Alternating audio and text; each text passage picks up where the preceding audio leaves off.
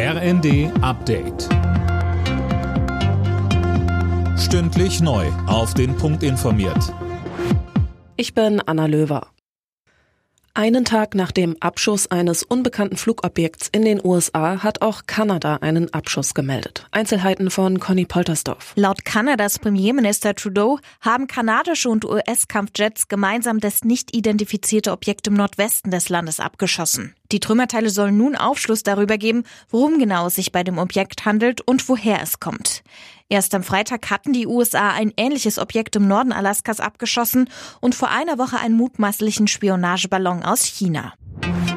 Deutschland will Erdbebenopfern aus der Türkei und Syrien unbürokratisch die Einreise ermöglichen. Darauf haben sich das Bundesinnenministerium und das Auswärtige Amt geeinigt. Es geht um Erdbebenopfer mit Verwandten in Deutschland. Die sollen schnell reguläre Visa bekommen, die dann drei Monate gültig sind. Innenministerin Faeser twitterte, es geht um Hilfe in der Not.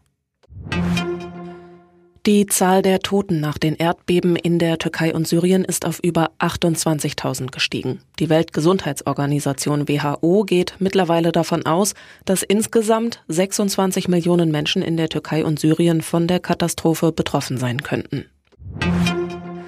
In der Fußball-Bundesliga hat Union Berlin zum fünften Mal in Folge RB Leipzig mit 2 zu 1 besiegt. Die Berliner bleiben damit Tabellenzweiter. Spitzenreiter Bayern schlug Bochum mit 3 zu 0, der BVB gewann in Bremen mit 2 zu 0, außerdem spielten Freiburg Stuttgart 2 zu 1, Mainz Augsburg 3 zu 1 und Hoffenheim Leverkusen 1 zu 3.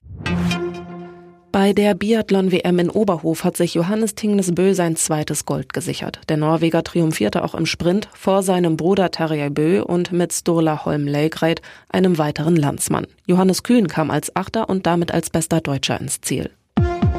Alle Nachrichten auf rnd.de